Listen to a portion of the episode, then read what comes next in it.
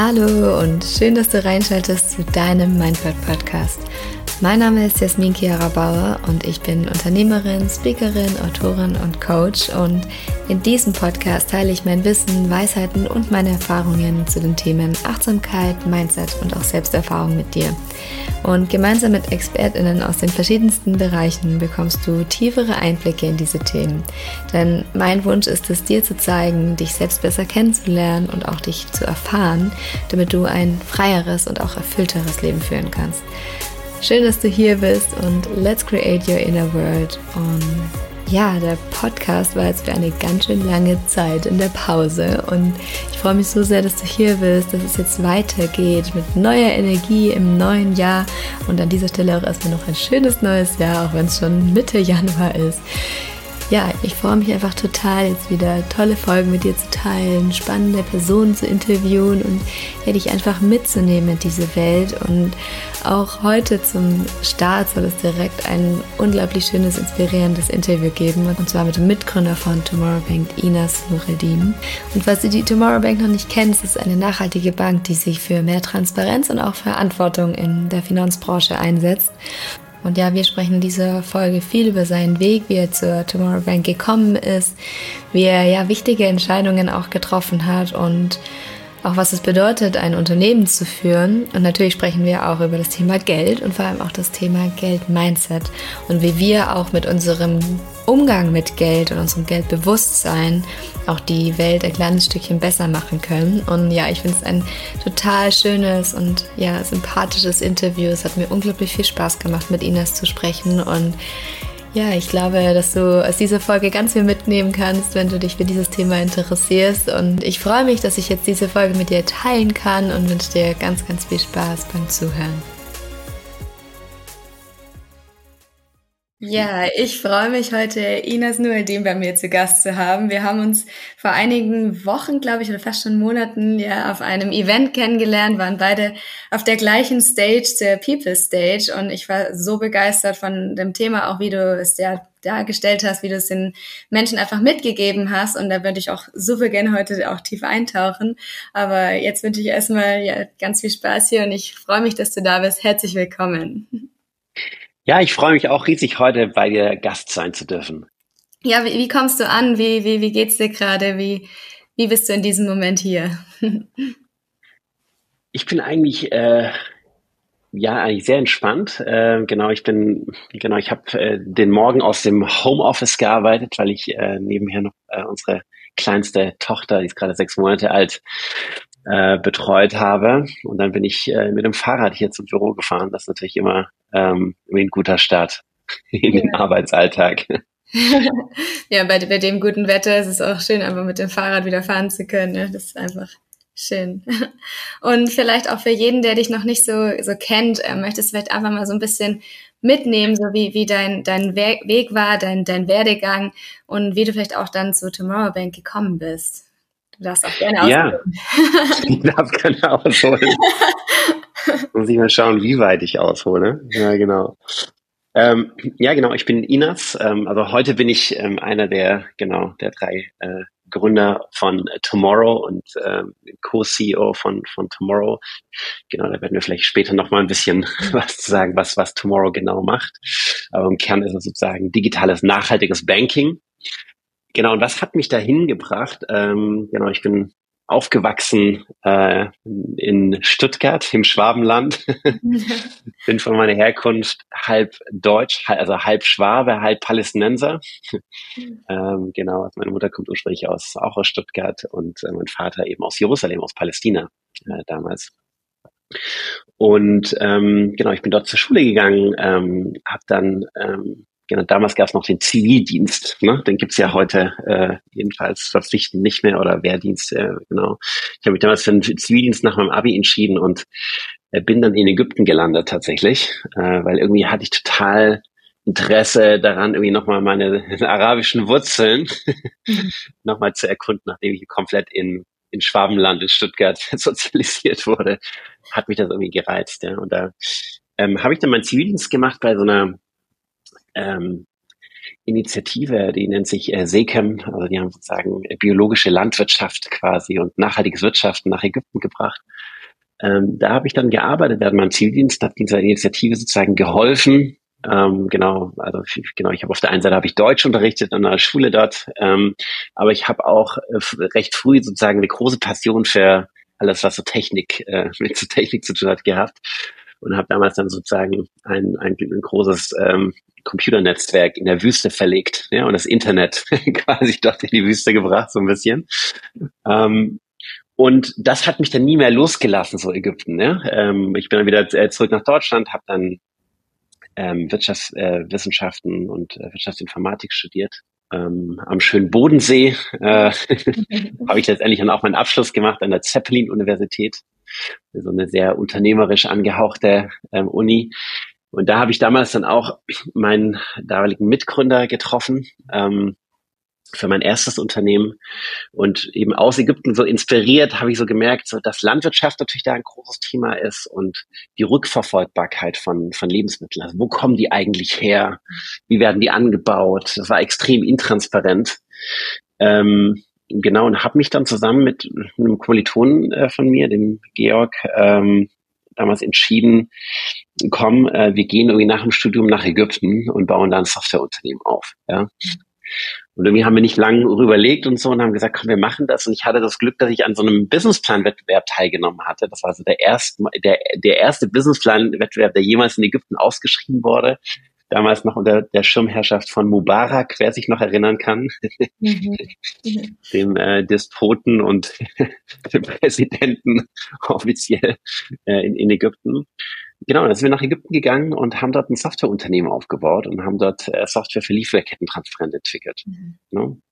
Und da haben wir dann auch sechs Jahre gelebt äh, im Herzen von Kairo. Ne? Also mhm wer schon mal in Kairo war, das ist wirklich eine komplett crazy Stadt, ne? Äh, über 20 Millionen Menschen, die da leben. Ja, und das war, das war wahnsinnig spannend. Ne? Wir haben das Unternehmen aufgebaut. Ähm, wir hatten dann, glaube ich, vor Ort knapp 30 äh, Mitarbeitende. Und ähm, dann kam sozusagen die ägyptische Revolution, wer sich damals noch dran erinnern kann. Ja. Und das war wirklich von heute auf morgen, ne, ist das Militär durch die Straßen ähm, sozusagen gefahren und ja, das, das, das, das war schon dramatisch. Das Internet wurde abgestellt in Ägypten und für Tech-Unternehmen, sage ich mal, das sozusagen Großteil seiner Service in der Cloud hat, war das natürlich auch, auch ein Thema. Ne? Und da kam so ein bisschen auch der Punkt, dass wir gesagt haben, so zunehmend, Ägypten ist, ist spannend ähm, und wollen wir auch weiterhin aktiv sein, aber irgendwie als Lebensmittel ähm, Zentrum sozusagen Lebensmittelpunkt haben wir uns dann Richtung Europa wieder orientiert. Mhm. Genau, und haben dann eigentlich unter, dann Unterne Unternehmen dann nach, Sitz nach Europa verlegt. Genau, und haben das Unternehmen weiter aufgebaut. Wir waren letztendlich so ein Team von knapp 100 Leuten. Wow. Und haben uns auch mit einem Unternehmen aus England zusammengeschlossen. Genau, und sind, waren so der Hidden Champion, würde ich glaube ich sagen, für äh, Rückverfolgbarkeiten, Lieferkettentransparenz und der Lebensmittelkette. Ne? Ähm, genau, und dann irgendwie zunehmend hat mich dann sozusagen das Thema so Nachhaltigkeit immer stärker irgendwie gefasst. Ne? Und ich natürlich auch viele so soziale als auch ökologische Probleme in Ägypten mitbekommen habe, ne, vor der Haustür. Ne? Ich, wenn in mhm. Ägypten schon mal war, also die, die, die Luft kann man kaum mehr einatmen, ja. Ähm, weil so viel Smog und äh, ne, so viel Verkehr und ne, natürlich auch eine extreme soziale Ungerechtigkeit. Und als Unternehmer ist es ja so, also meine große Leidenschaft als Unternehmer ist eigentlich immer Probleme zu lösen. Ne? Und, ähm, und ich habe gemerkt, ich möchte irgendwie so ne, eines der großen Themen irgendwie zumindest helfen zu lösen, ne, sei es jetzt Klimawandel oder sei es soziale Ungerechtigkeit. Und ich dachte, ich möchte irgendwie eine große Passion für dieses Thema Unternehmertum, auch äh, für digitale Pro äh, Produkte da irgendwie einbringen. Und das Thema hat mich echt nicht mehr losgelassen. Ne? Dann habe ich so gemerkt, ne, ich kann nicht mehr dieses Business for the sake of business ne, äh, machen. Also einfach Business machen, damit es halt läuft und Geld am, ähm, am, am Ende sozusagen bei rumkommt. Das war mir einfach nicht mehr genug. Ja, und das hat mich so lange eigentlich nicht mehr losgelassen, bis ich gesagt habe, ich muss aus meinem eigenen Unternehmen eigentlich aussteigen. Mhm. Weil ich brauche diesen Headspace, diesen Freiraum, wirklich nochmal kreativ bei Null anzufangen. Ja genau, na, viele Leute haben natürlich gesagt, bist du bekloppt, eigentlich ein gut laufendes Unternehmen, da jetzt rauszugehen ja. und so weiter. Wieder ins kalte Wasser zu springen. Ähm, aber genau, letztendlich ne, war es für mich dann irgendwie konsequent und ich habe gesagt, ich, ich tue das. Ne, und ähm, wir hatten damals einen strategischen Investor, der in, in, eingestiegen ist aus den USA in das Unternehmen und das war dann für mich der Zeitpunkt zu sagen, ja, mhm. ich gehe raus. Ne? Mhm. Und dann habe ich wieder bei Null angefangen, ins kalte Wasser gesprungen, hatte nichts mehr. Und das, das, das hat ja so was Wahnsinniges Belebendes. Ne? Also wer es schon mal hinter sich hatte, der auch ähnlich wie jener, den Job zu beenden, erstmal nicht zu wissen, wie es weitergeht. Ja. Ne? Aber man hat so das Gefühl innerlich, da wartet was Neues auf mich. Aber auch gerade da vielleicht kurz ein, einhaken, wie, ja. wie, wie war das für dich, so dieser Moment, diese Entscheidung zu treffen, ich gehe jetzt aus meinem eigenen Unternehmen raus. Also du kannst uns mal so mit mitnehmen in deine Gedankenwelt. Ja. Das hört sich natürlich immer dann so schön und nice an, so okay, ja, habe ich Entscheidung getroffen, bin ich raus und habe was Neues gemacht, habe bei Null wieder angefangen. Aber in dem Moment selbst ist es ja dann oft auch doch nochmal ein großer Entscheidungsprozess. So wie, wie war das zu diesem Moment? Also ich, ich, ich glaube, ich habe für diesen Prozess tatsächlich zwei Jahre gebraucht. Ne? Für diesen ersten Gefühl, oh man, irgendwie muss ich was verändern bis, bis zu der Entscheidung, das wirklich zu tun. Ich glaube, wenn man halt selbst ein Unternehmen aufgebaut hat, ähm, dann ist das extrem schwer, das gehen zu lassen, ja, weil das ist so das eigene Baby, ja, das ist so ein Stück weit Familie, na, das ist ja dem so dem dem Rücken zu kehren, das also das das fand ich echt krass, ja, und ähm, deshalb hat es glaube ich auch zwei Jahre. Ähm, mir gedauert, weil, weil ich, ne, weil, weil es auch, das war so komplett aus der Komfortzone raus, ne? Aber ich, ich glaube, für mich war so ein springender Punkt auch, dass meine Lernkurve sich abgeflacht hat. Also ich, ich, ich habe so das Gefühl, ich lerne gar nichts mehr dazu. Ja. So, das hat mich irgendwie echt gestört. Und das andere ist so, ich, ich habe gemerkt, dass mein Herz irgendwie für andere Themen schlägt. Mhm. Und ähm, genau, ich glaube, letztendlich war so mehr dem Bauchgefühl, dem Herz zu folgen und so die ganzen rationalen Dinge eigentlich so ein bisschen auszuschalten. Ne? Weil ich glaube, wenn man nach rationalen Gedanken dann in so einen Moment geht, dann spricht alles dafür, das nicht zu tun. Ne? Ja, voll. Weil man weiß ja gar nicht, was danach passiert. Ne? Und dann ist es plötzlich eine Unsicherheit und das sind natürlich dann Ängste. Ne? So der Motto, hey, Ne? Ich, ich glaube, jeder, der schon mal einen Job gekündigt hat und danach noch nichts in Aussicht hatte, kennt das wahrscheinlich. Oh Gott, finde ich jemals wieder einen Job? Finde ich jemals wieder so einen guten Arbeitgeber? Aber ich glaube, wenn man seinem Herz folgt, seinem Bauchgefühl und äh, ne, vertraut, dass man ja auch was kann, dann, dann ist das Beste, was man tun kann. Also, ne, wenn man sich fehl am Platz fühlt, das ist, glaube ich, ganz, ganz wichtig. Genau, und ich glaube, so war es dann auch. Ne? Ich bin dann rausgegangen und natürlich war das erstmal etwas Angst besetzt, ne? von heute auf morgen kein Einkommen auch mehr zu haben. Ne? Ich, meine, ich hatte natürlich das große Glück, dass ich Teil meiner Anteile verkaufen konnte. Ne? Und so mhm. ne, war das, glaube ich, jetzt nicht, nicht so dramatisch ähm, sozusagen für mich, aber trotzdem, ne, wenn man kein laufendes Einkommen mehr hat und so. Und dann war das der Moment, als auch unsere erste Tochter geboren wurde. Mhm. Das heißt, auch Verantwortung innerhalb der Familie ist gestiegen. Mhm. Aber ja, genau. Ne, das, mhm. ähm, genau. Dann habe ich mich auf eine neue Reise begeben, tatsächlich, mhm. auf den Zeitpunkt. Ja. Und wie, wie ging die Reise weiter? Ja, genau. Mir war irgendwie klar, ich, ich möchte was tun, was sozusagen einfach für mich mehr Sinn ergibt. Ne, wie gesagt, ich kann irgendwie zumindest einen kleinen Beitrag leisten ne, zu diesen globalen Herausforderungen, ne, mit denen wir konfrontiert sind. Also einfach ähm, so meinem Job einfach mehr Purpose, mehr Sinn, Sinn einfach zu geben. Und ja, dann habe ich mich einfach angefangen, so ein bisschen umzuschauen. Und wie es bei unternehmerischen Ideen eigentlich meistens so ist, ähm, ja, man will ja ein Problem lösen und wie sieht man Probleme? Ne? Meistens, indem man selbst irgendein, mit irgendeinem Problem konfrontiert ist oder mit irgendeinem Thema und sagt, Mensch, das muss doch jemand mal besser lösen. Kann doch nicht sein. Und bei mir war der Auslöser, dass ich ähm, Geld anlegen wollte, also Geld investieren wollte, ganz konkret, äh, für mich und meine Familie, ne? damit auch für meine Kinder oder für unsere Kinder. Und ich wollte das möglichst nachhaltig tun. Ne? Ich habe gesagt, hey, es macht überhaupt keinen Sinn, irgendwie in irgendeine 0815 ETF, ne, was, was einem überall angedreht wird, zu investieren, wo einem versprochen wird, hey, du investierst in alles und mhm. ähm, partizipierst sozusagen eine Entwicklung der Weltwirtschaft, ne, was sich erstmal sehr verlockend anhört und auch total sinnvoll ist aus einer ökonomischen Perspektive. Aber dieses, man investiert eben in alles, äh, das, das hat mich extrem gestört. Da habe ich eben mal reingeschaut in diese Produkte und habe gemerkt, da ist wirklich von, ich sag mal, ausbeuterische Kinderarbeit über äh, fossile Energien, Kohlekraft, äh, ähm, you name it, alles dabei. Waffen. ja, und das möchte ich eben nicht und habe dann eben angefangen, nach nachhaltigen Finanzprodukten zu suchen. Und das fand ich extrem schwer, welche zu finden. Und dann selbst die, wo es drauf stand, würde ich sagen, waren auch zu 90, 95 Prozent nicht das, was auch dann drin war. Mhm. Also dass in, in grün gelabelten ETFs dann trotzdem irgendwie große Ölkonzerne drin waren oder große Airlines und so. Das hat für mich wenig jetzt mit Nachhaltigkeit zu tun. Und dann dachte ich, äh, gut, ähm, es gibt zwar schon so ein paar Nachhaltigkeitsbanken, also äh, Pioniere in, den, in dem Bereich, aber die sind alle wahnsinnig klein und auch irgendwie gefühlt als sehr digital affiner Mensch sehr äh, verstaubt. Und da dachte ich, Mensch, das, das irgendwie ne, in, in zeitgemäßes Produkt zu überführen, das Spaß macht, ne, so ein digitales Produkt. Und ja, und das, das hat mich dann nicht mehr losgelassen. Ne? Und wer, wer vielleicht diesen Prozess ein bisschen kennt mit einer neuen Idee, dann ist es ja meistens so, man hat die dann plötzlich und sagt, wow, ja, das, das ist toll. Man ist wahnsinnig euphorisiert. Sondern es ist bei vielen Ideen dann meistens so, dass man, wenn man noch mal zwei, drei Tage drüber, drüber schläft, dass dann irgendwie so die Motivation rapide sinkt. weil man denkt, ah, vielleicht war sie doch nicht so gut oder man spricht mit Bekannten äh, mit äh, irgendwelchen potenziellen Kundinnen vielleicht mal in Interviews und merkt so, ah, so ganz gut, ganz durchdacht war es noch nicht. Aber bei der Idee war es dann tatsächlich so, dass die über Monate wirklich so gereift ist und ich durch jedes Gespräch, was ich so hatte, eigentlich mehr Zuversicht bekommen habe, dass da wirklich ein Markt da ist und dass das mhm. eigentlich eine tolle Innovation wäre.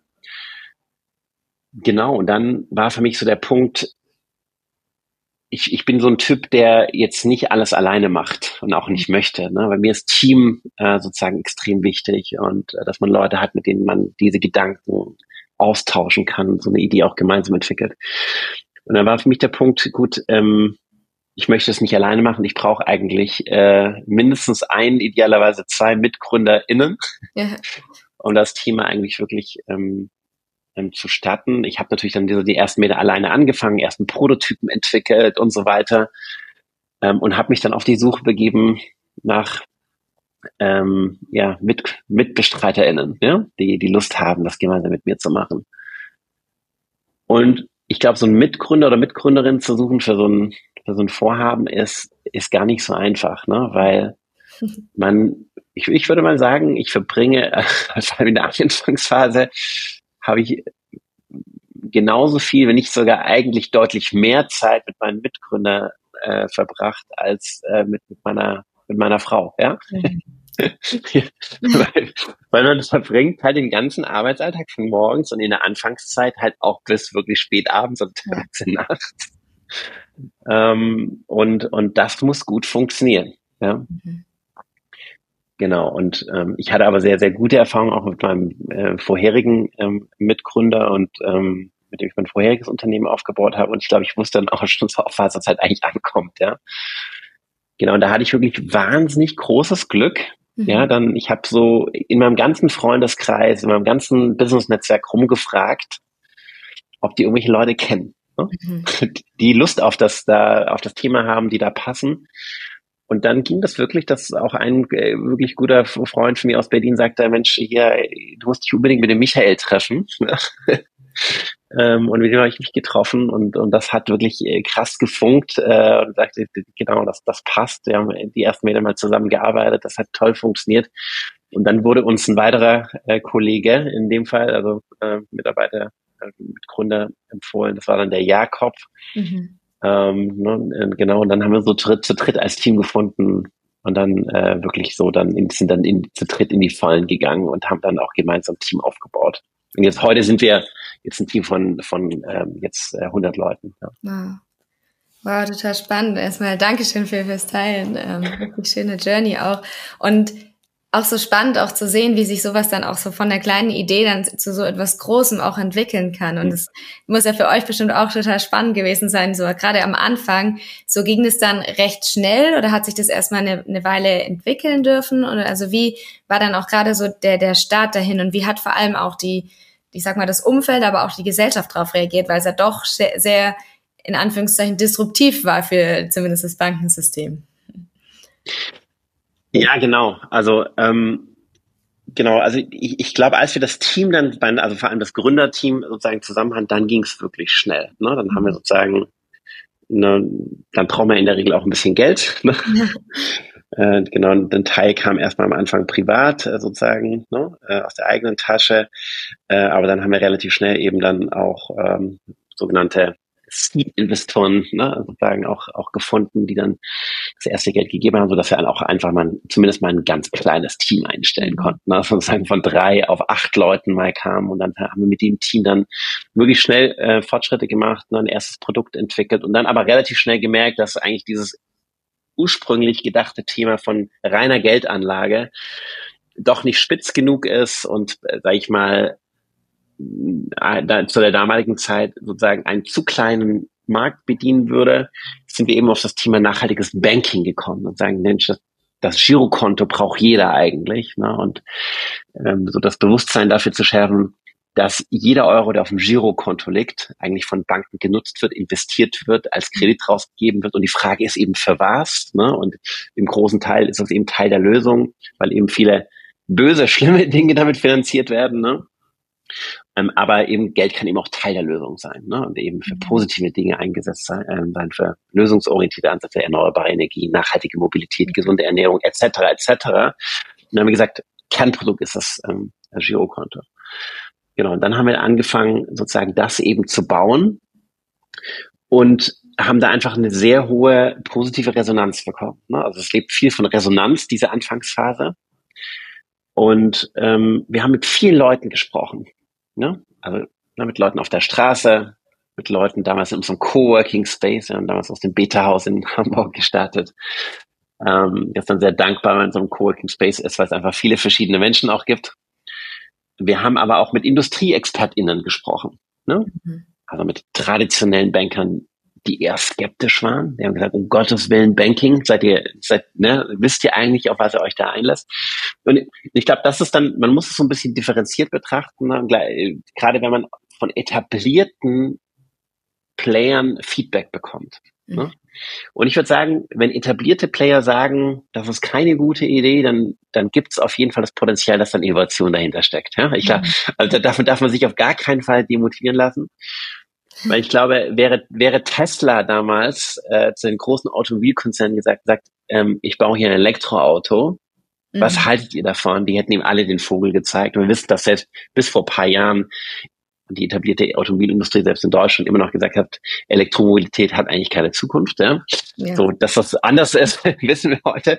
Also von daher glaube ich, da muss man die Resonanz ein bisschen anders interpretieren. Mhm. Aber dann habe ich auch, haben wir auch mit vielen Startups gesprochen, die in dem ähnlichen Segment tätig sind. Und, und da haben wir dann eher krassen Rückenwind bekommen. Und dann, ich glaube, letztendlich sind es natürlich die potenziellen Kundinnen, die sagen, ja. Ja, ist gut.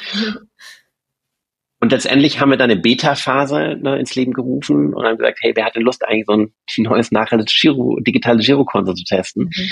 Und das war Wahnsinn. Da haben sich wirklich innerhalb von zwei Tagen über 100 Leute gemeldet und haben gesagt, die wollen mit uns das gemeinsam sozusagen vertesten, uns Feedback geben. Und genau, und so ist das eben, sind aus 100 Beta-Testern heute genau ähm, na, über 100.000 Kundinnen geworden, ja, mhm. ähm, die wir betreuen dürfen. Ja.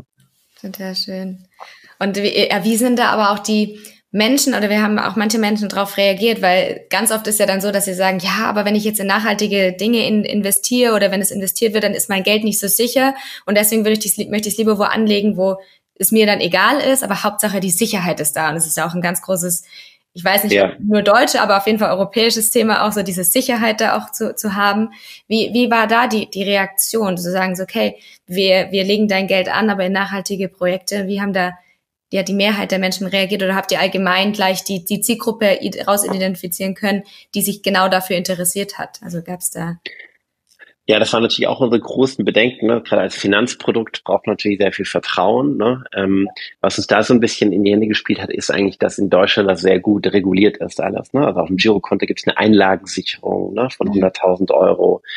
Wenn man, sage ich mal, jetzt ähm, einen Aktienfonds, einen nachhaltigen Aktienfonds beispielsweise auch auflegt, der ist auch reguliert ne? und da ähm, sage ich mal, selbst wenn ein Unternehmen jetzt pleite, also jetzt, ne, wenn man als Tomorrow in der frühen Phase jetzt pleite gegangen wäre, dann wäre das Geld jetzt ähm, ne, der Kundin sozusagen niemals futsch gewesen, sozusagen, jetzt an, an der Stelle, ne, wenn es jetzt in die ähm, jetzt beispielsweise ein Aktienfonds oder auf dem Girokonto liegt. Ne.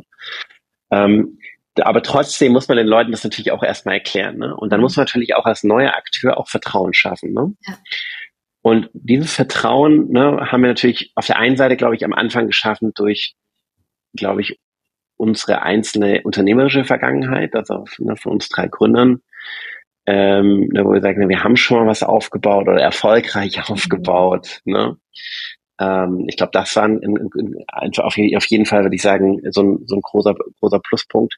Und der zweite Punkt war, dass wir sehr transparent waren. Ne? Mhm. Also wir haben alles sehr früh sehr stark offengelegt. Ne? Also auch heute, wer bei uns in die App reinschaut, der sieht in Echtzeit, oder quasi Echtzeit, ne, so ähm, ne, wie viele Kundinnen haben wir, ne, wie viel Geld haben wir auf unseren äh, gesamten Girokonten quasi liegen, wo ist das Geld eigentlich investiert, äh, auch in unserem Aktienfonds, welche Unternehmen sind da drin. Ne? Wir haben regelmäßig Meetups gehalten, ne, ähm, sagen, hey, wer will denn mal hinter die Kulissen schauen beispielsweise. Ne?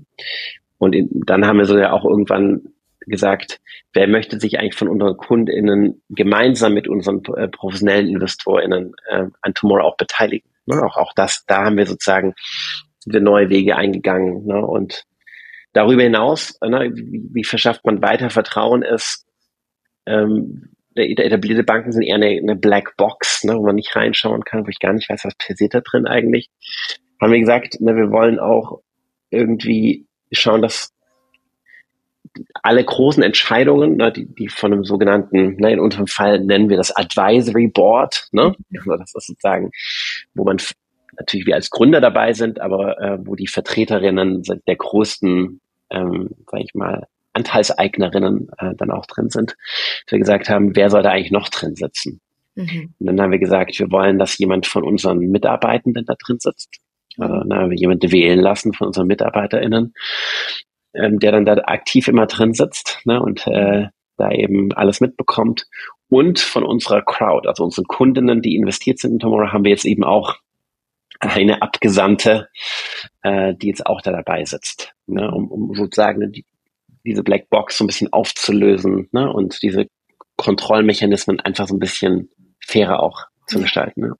Ja, das finde ich auch voll schön, auch wenn ich so die App aufmache mhm. und einfach dann so sehe, so okay, auch die Projekte, die da unterstützt werden, also einfach so diese Transparenz nochmal so zu bekommen, das fühlt sich einfach auch so als Endnutzer dann unglaublich gut und vertrauensvoll an. So, okay, ich kann mich darüber informieren und ich kann Wissen mir darüber holen, wo geht das hin und da nicht einfach so, okay, ich habe jetzt irgendwo bei einer XY-Bank ein, ein, Konto, mach das auf und dann, ja, gut, dann nutze ich das jetzt halt. Aber mehr weiß ja. ich nicht darüber. Und das, das finde ich eigentlich total schön, weil man hat tatsächlich mehr das Gefühl, dann Teil einer Community zu sein. So, ich bin hier mit anderen und ich bin hier in der Gemeinschaft und wir gehen gemeinsam auch in die, für diese Projekte los oder in, vielleicht auch, wenn es nur über, über mein, mein Investment ist. Es, es fühlt ja. sich an, wie Teil von etwas zu sein. Und ich glaube, das ist ein entscheidender Punkt äh, im Vergleich zu anderen Produkten, zum Beispiel am Markt, ja.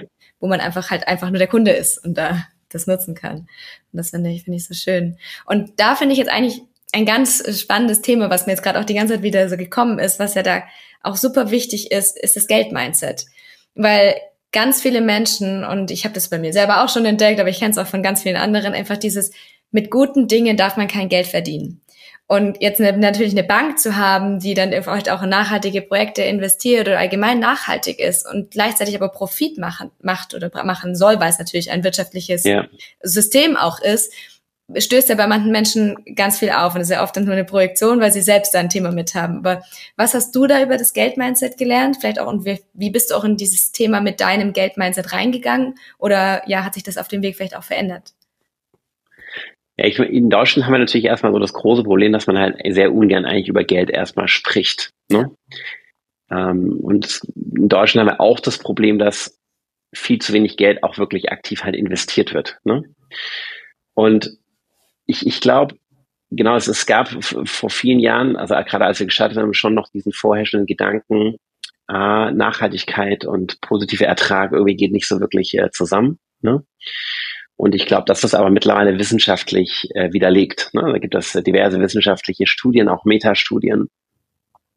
Äh, wer sich äh, dafür interessiert, unter anderem auch eine Studie äh, hier von Professor Bassen hier aus ähm, äh, aus Hamburg, äh, ne, wo, wo ganz viele Studien zu dem Thema untersucht wurden und, und letztendlich kam die zu dem Ergebnis, dass sozusagen eine nachhaltige Geldanlage auf gar keinen Fall schlechter ist als eine konventionelle. Ne? Mhm. Im Gegenteil, sie hat sogar das Potenzial, besser zu sein auf lange Frist, ne? mhm. weil ganz viele Risikofaktoren sozusagen schon mit eingepreist sind. Ne? Weil wir alle wissen, alle Unternehmen, die heute nicht auf Nachhaltigkeit schauen, werden im Zweifel in Zukunft bestraft. Ne? Mhm. Sei es, weil die CO2-Preise steigen und wer heute einen sehr hohen CO2-Fußabdruck hat, wird das sozusagen finanziell ausgleichen müssen. Ne? Oder Kundinnen, die einfach auch nicht mehr bei einem nicht nachhaltigen Produkt oder Produktanbieter einkaufen möchten. Ne? Mhm oder Strafzahlungen, die es gibt oder etc. etc. Et äh, ich glaube, da gibt es viele Beispiele von Unternehmen, die eben nicht nachhaltig agiert sind, denen das wirklich komplett auf die Füße gefallen ist.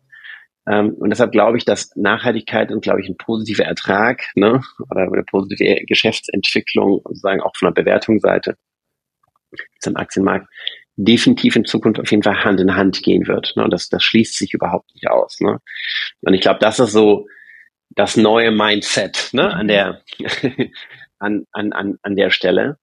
Und was ich natürlich auch gelernt habe aus, ne, aus den Gesprächen mit unseren Kunden ist, dass viele Kunden sich tatsächlich auch wünschen, da stärker an die Hand genommen zu werden. Ne? Weil ich glaube, wir haben so einen gewissen, die, die ich nenne es mal die Minderheit, ne?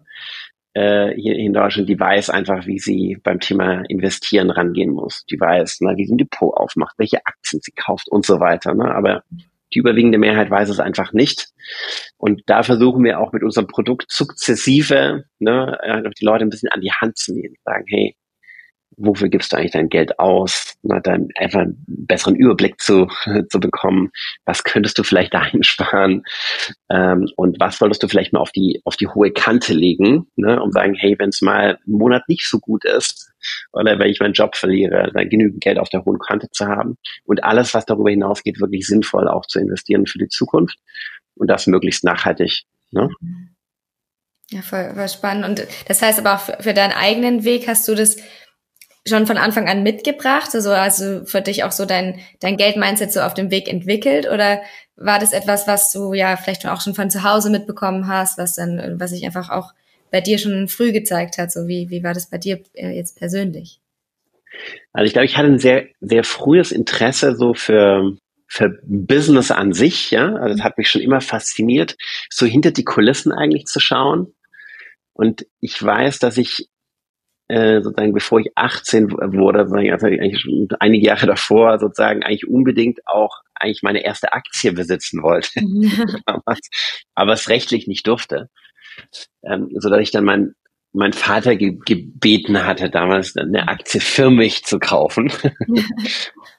Und er hat mir damals dann tatsächlich auch ähm, ähm, dann, man, man hatte dann auch ein Anrecht auf eine ähm, Hauptversammlung, tatsächlich auch mal auf eine Hauptversammlung, Aktionärshauptversammlung zu gehen. Das habe ich dann tatsächlich, glaube ich, ich weiß gar nicht mehr, wie alt ich damals war, aber ich glaube, ich war so äh, 14, 15 oder so, als ich auf meiner ersten Hauptversammlung war, weil ich einfach extrem ähm, spannend fand, einfach mal hinter die Kulissen zu schauen und äh, genau, über meinen Vater habe ich dann tatsächlich auch in die erste Aktie investiert. Also ich war da irgendwie, er hatte da recht früh irgendwie Interesse dafür da, genau, als Freundeskreis, glaube ich, dann so etwas nerdig wahrscheinlich unterwegs damals. Aber, aber mir hat es einen großen Spaß gemacht und ich habe damit auf jeden Fall substanziell mein Taschengeld aufbessern können.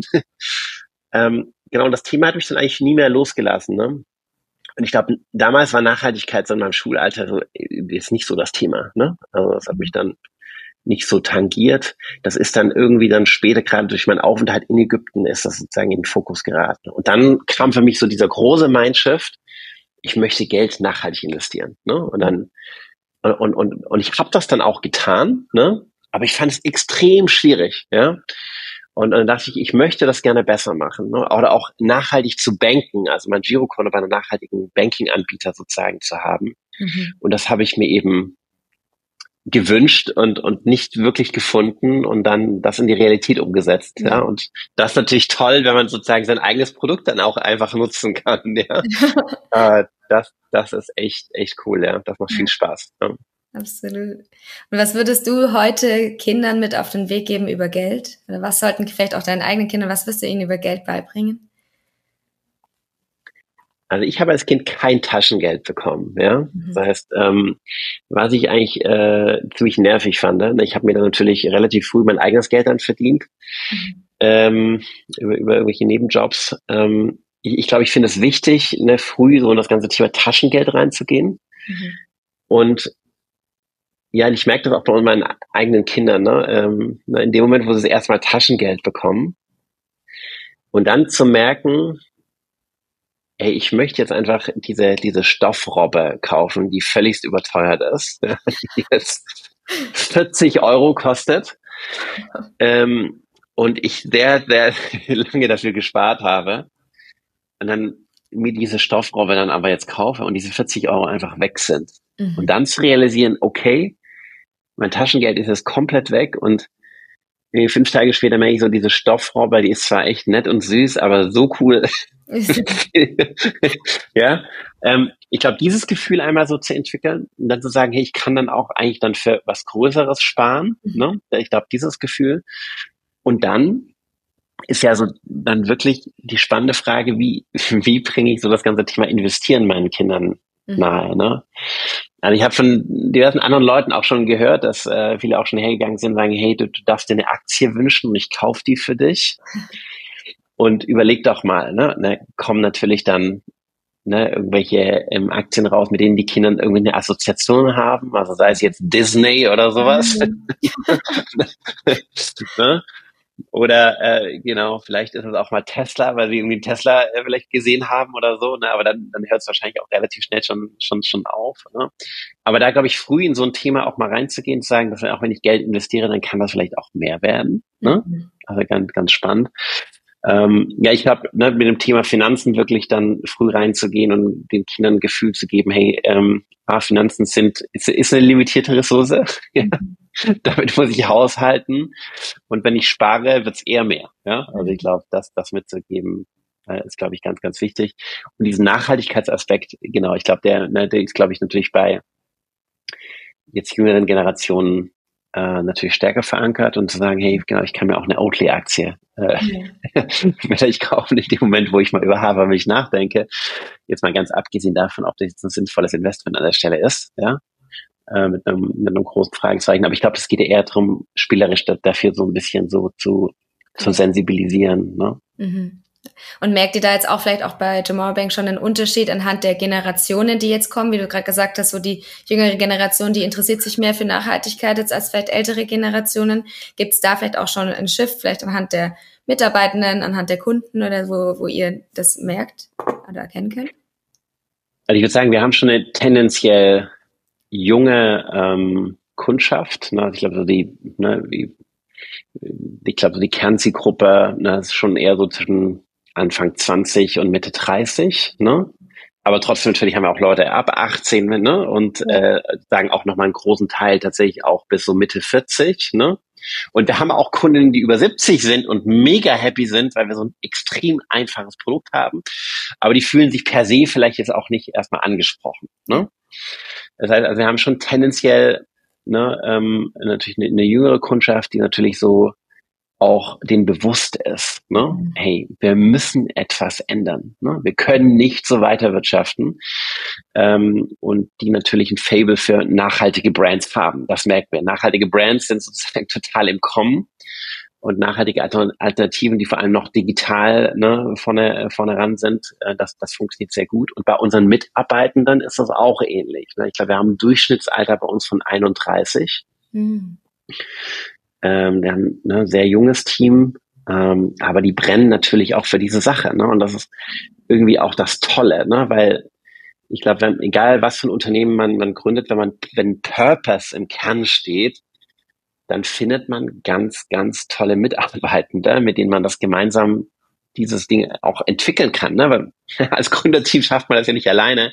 Und ich glaube, wir sagen, die Leistung von Tomorrow ist es wirklich dann einfach wirklich so ein wahnsinnig tolles Team beieinander zu haben, auf das ich mich einfach jeden Tag freue. Ne? Wenn ich morgens aufstehe und sage, hey, ich gehe in die Arbeit, dann freue ich mich, äh, die Leute halt zu sehen. Ne? Weil das ist so bereichernd, die haben tolle Ideen, ne? mit denen kann man äh, auch Mittagessen gehen, es macht einfach Spaß. Ja? Ähm, und, und da würde ich sagen, das ist ja, das ist dann schon ein Geschenk, ja. Äh, also wenn man, wenn man in diesem Kontext irgendwie arbeitet oder auch die anderen Geschäftspartner, Partnerinnen, die wir haben und auch Investorinnen und so weiter, die haben einfach das gleiche Mindset, weil sie sagen, sie wollen halt einfach unser gemeinsames Morgen mhm. mitgestalten in einem positiven Sinne ne? und das besser machen für uns alle und nachhaltiger gestalten und genau das, das ist so wie schön. Mhm. Und du hast da jetzt auch gerade über, über Bewusstsein dafür gesprochen, also auch den Bewusstsein dafür zu bekommen. Mhm. Ähm, spielt da auch Achtsamkeit für euch eine Rolle oder, oder wenn ja, ähm, was für eine Rolle spielt Achtsamkeit? Ja, Achtsamkeit, ne? Ich, ich glaube, sehe ich natürlich auf unterschiedlichen Ebenen. Ne? Ich glaube, einmal ist es natürlich Achtsamkeit im Umgang mit unserem Planeten, ne? was natürlich bei uns im Vordergrund steht. Achtsamkeit natürlich im Umgang mit unserem Team, mit unseren Mitarbeitenden. Ne? Also ich glaube, das, das, spielt bei uns auch eine super zentrale Rolle. Ähm, und dann natürlich auf einer persönlichen Ebene. Also für mich natürlich auch ein achtsamer Umgang mit mir selbst, weil ne, ich, ein Unternehmen zu gründen bedeutet in der Regel ein Marathon. Ne? Und vielleicht nicht nur ein Marathon zu laufen, sondern mit einer gewissen Pause vielleicht mehrere hintereinander zu laufen. Und, und das schafft man nicht, wenn man dann sozusagen nach den ersten zehn Kilometern halt ausbrennt oder auch nach dem ersten Marathon ausbrennt ne? Äh, und danach nicht mehr weiter kann. Und ich glaube, da muss man schon einen sehr guten Umgang mitfinden. Ne? Äh, und auch gerade, ne, also für mich ist natürlich so ein zentrales Thema Arbeit, Familie und ich selbst. Ne? ne ich habe ähm, drei Kinder und ähm, genau das irgendwie unter einen Hut zu bekommen ohne dabei auszubrennen, ich glaube, da braucht es sehr, sehr, sehr viel Achtsamkeit. Mhm. Und, und das ist, glaube ich, für mich schon so ein, ein fortlaufender Prozess, ne, wo ich viel reflektiere. Ne? Also ich glaube, diese Reflexion ist an der Stelle natürlich äh, ganz wichtig, also auf die Bremse zu reden und innezuhalten und mal ja in sich reinzuhören, zu sagen, hey, was, was ist hier eigentlich gerade los? Wo möchte ich eigentlich hin? Was macht es eigentlich mit mir? Ich glaube, das muss man auf Organisationsebene tun, mhm. zu reflektieren.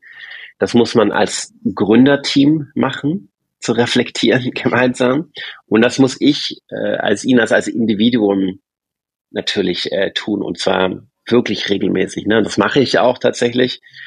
Und da suchen wir uns auch immer wieder auch externen äh, Support, ne? weil ich meine Leute, mit denen wir das gemeinsam tun, die uns dabei helfen, ne, in diese Reflexion auch reinzukommen.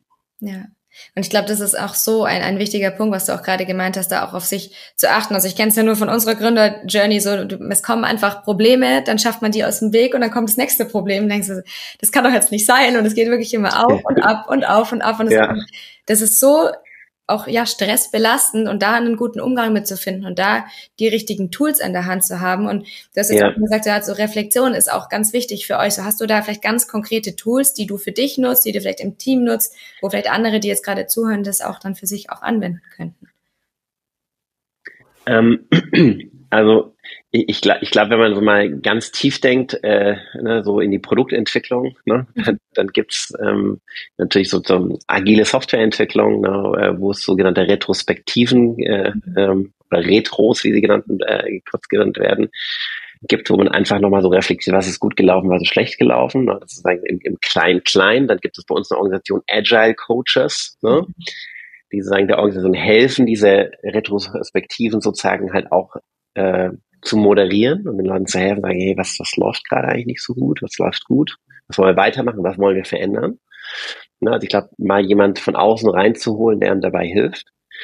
Und jetzt, wenn ich uns als Gründerteam anschaue, na, haben wir immer mal wieder auch einen Executive Coach, wie wir nennen, von außen dazu geholt, ne, um auch mal in diesem Prozess zu helfen, sagen, hey, über uns selbst zu reflektieren, über unsere Organisation zu reflektieren, über wie machen wir Dinge eigentlich, wie kommunizieren wir etc., darüber auch zu reflektieren, um uns zu helfen, uns selbst eigentlich einen Spiegel ne, vor uns selbst zu stellen und diesen Prozess zu moderieren. Das hilft natürlich mhm. extrem. Ne?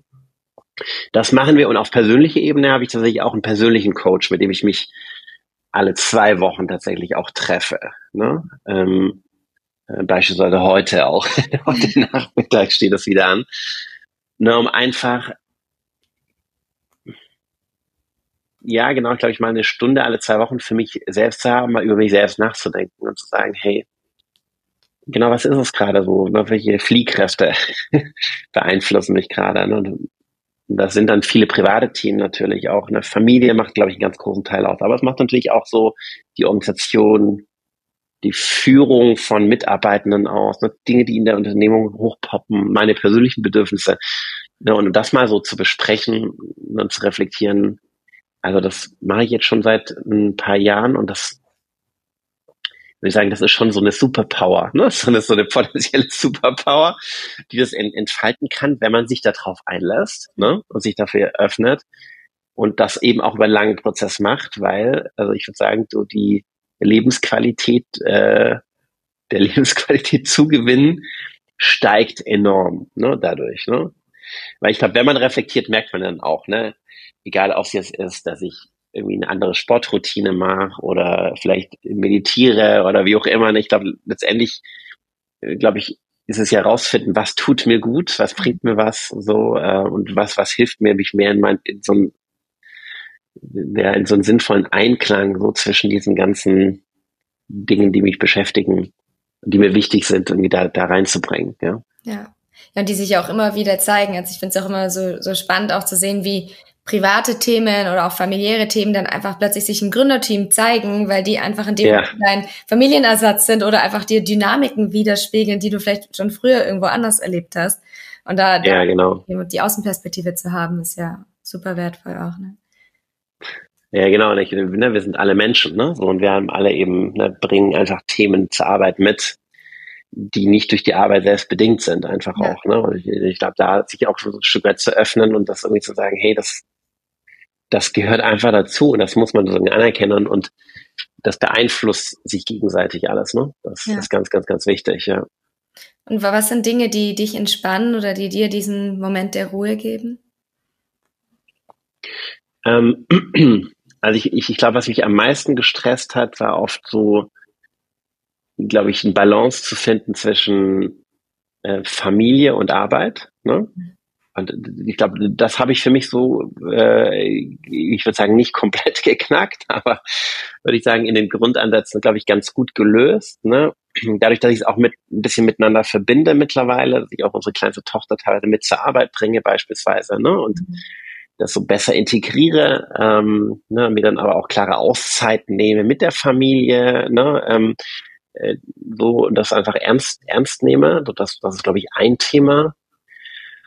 Und ein anderes Thema ist für mich schon so eine so eine so eine so Routinen aufzubauen, ähm, die für mich, also für mich so eine Morgenroutine, ne? So, mhm. ich bringe, keine Ahnung, unsere Tochter zur Schule und mache im Anschluss eben direkt Sport zum Beispiel, ne? Oder dann habe ich eben 30 Minuten, wo ich entweder ne, laufen gehen kann oder irgendwie anderen Sport mache oder Yoga machen kann oder meditieren kann.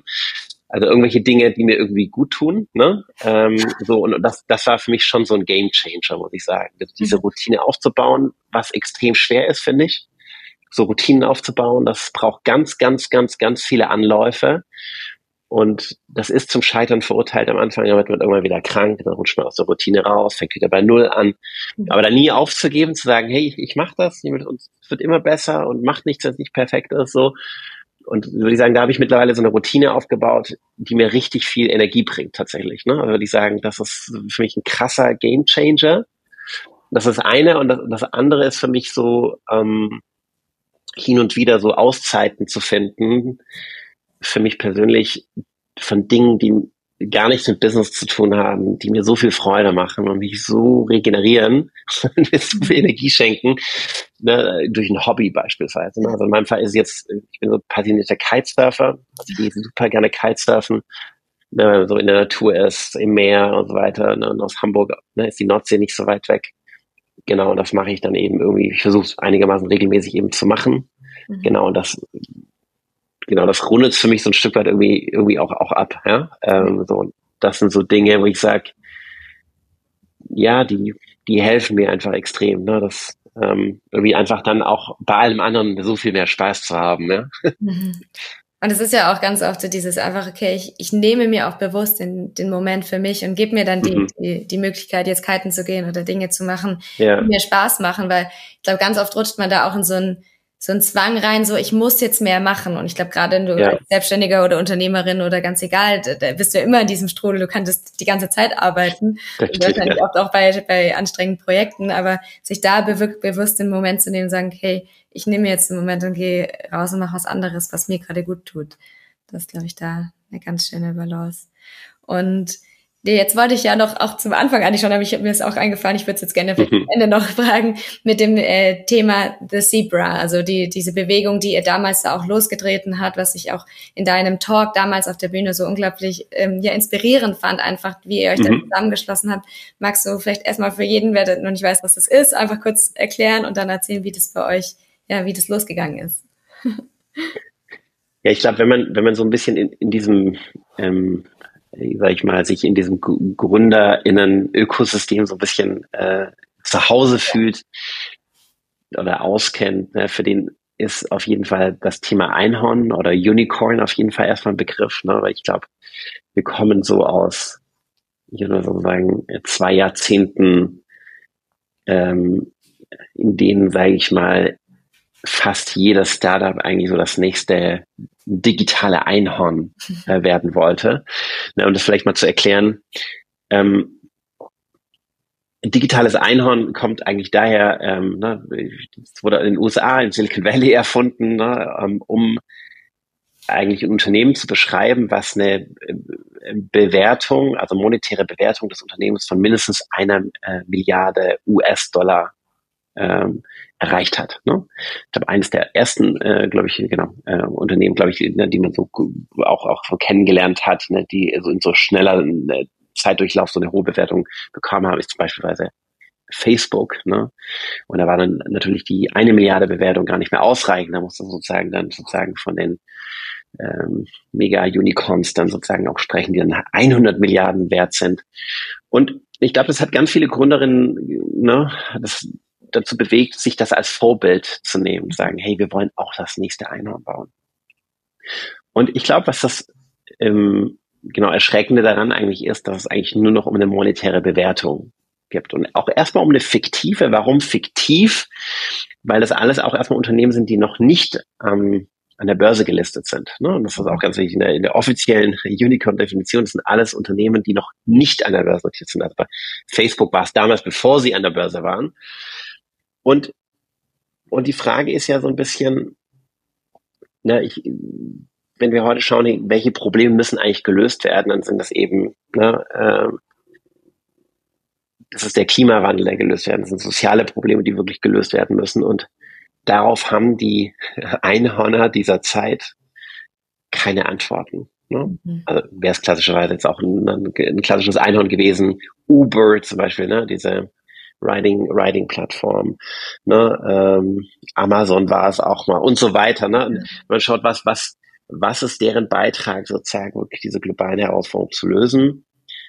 Eigentlich nicht Existenz, ne? sie, sie tragen eher zum Problem bei. Und deshalb war so ein bisschen die Frage, hey, anstatt den, den GründerInnen sozusagen von morgen so sagen, hey, ihr müsst jetzt das nächste Einhorn gründen, brauchst nicht ein alternatives Narrativ an dieser Stelle. Ne? Weil wir alle lieben, glaube ich, so schöne, sinnbildliche Dinge. Ne? Ja. Und da sind wir gegangen, haben gesagt, hey, was gibt es für einen Gegenentwurf eigentlich da dazu? Und da haben wir eigentlich ein Narrativ, ein Alternativnarrativ aus, aus den USA aufgegriffen, ähm, was äh, von ein paar Gründerinnen tatsächlich auch ins Leben gerufen wurde, ganz spannend.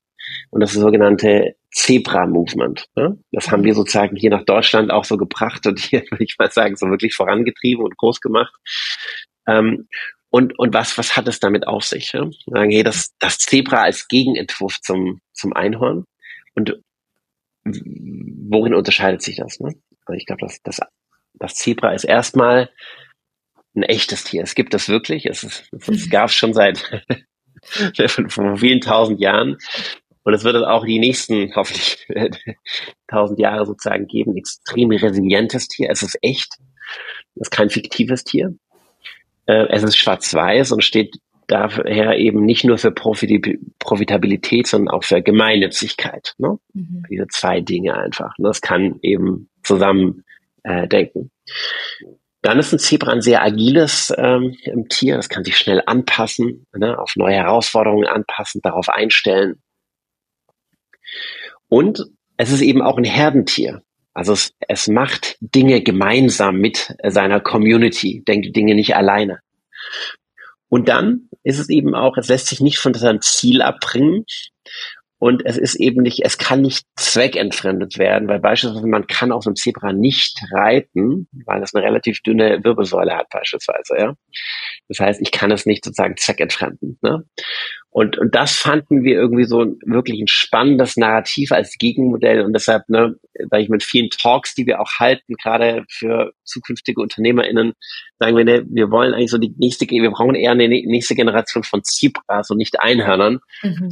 Und äh, das sind wirklich, ne, ähm, das können digitale Produkte, auch nicht digitale Produkte sein, die aber wirklich ein, ein zentrales Problem ne, lösen und einen positiven, ähm, nachhaltigen Impact eben, eben haben. Ne? Und da, da rufen wir sozusagen die ganze GründerInnen-Community dazu auf, äh, eben die nächsten Zebras zu gründen und nicht einfach nur das Einhorn. Ja. Ja, richtig schön. Ich habe das auch damals, glaube ich, zum ersten Mal in, in, meinem Master gehört, wo wir auch so Sustainable Entrepreneurship hatten. Und was, was ist das? Das war irgendwie voll spannend. Und das hat irgendwie, das hat motiviert, aber gleichzeitig auch ein bisschen entspannt. Also das war so, okay, wenn ich jetzt irgendwie ein Startup gründe, so ich muss kein Unicorn ja. werden, sondern ja, die erlauben, genau. hey, ich darf was, was Soziales machen, ich darf was Nachhaltiges machen, darf aber auch damit Profit machen und irgendwie und bin, bin dann Teil einer Bewegung oder bin Teil von etwas, etwas Ganzem, wo ich einfach ja eben nicht diesen Druck habe, okay, jetzt das nächste Unicorn zu werden, wie es ja viele mhm. einfach auch anstreben. Und das ist, äh, ist ja auch ganz oft ein falscher Beweggrund, um eigentlich ein Startup zu gründen. Und das eigentlich das fand ich total schön, dass es da diese Erlaubnis gibt, so hey, wir brauchen das und wir brauchen äh, Startups, ja. die sich dafür einsetzen und die halt genau danach gucken und vor allem mit einem Purpose dahinter dabei sind. Das finde ich, ja. Es war auf jeden Fall sehr motivierend. Dankeschön auch. Und äh, das freut mich. Zum Ende habe ich immer noch zwei Abschlussfragen und die würde ich natürlich auch dir kurz stellen. Und zwar die erste, wenn du dir jetzt vorstellst, du triffst auf dein jüngeres Ich, können wir gerne sagen, zu der Zeit, vielleicht als du nach Ägypten gegangen bist, was würdest du dir da selbst mit auf den Weg geben? Das ist eine sehr, sehr spannende Frage. Ähm, Das ist wirklich, muss ich ja gut drüber nachdenken. Weil ich glaube, wenn ich darüber nachdenke, ähm,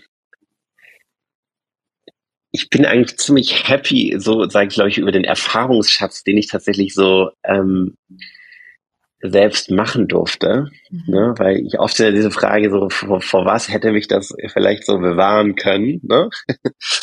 ähm, ähm, ich glaube, ich hätte gar nicht so viel anders gemacht. Ich glaube, das Einzige, was ich mir vielleicht mitgegeben hätte oder mitgeben würde, ist, ähm, mehr innezuhalten. Mhm. Glaube ich, vielleicht nicht so gehetzt Dinge anzugehen und äh, unter so einem hohen Zeitdruck, sondern eher sich mehr Zeit zu nehmen, äh, mehr auf die Bremse zu drücken zwischendurch mal und ich glaube, ich mehr zu reflektieren tatsächlich. Ne? Ich glaube, das habe ich in jungen Jahren eigentlich gar nicht getan, wenn ich ganz ehrlich bin.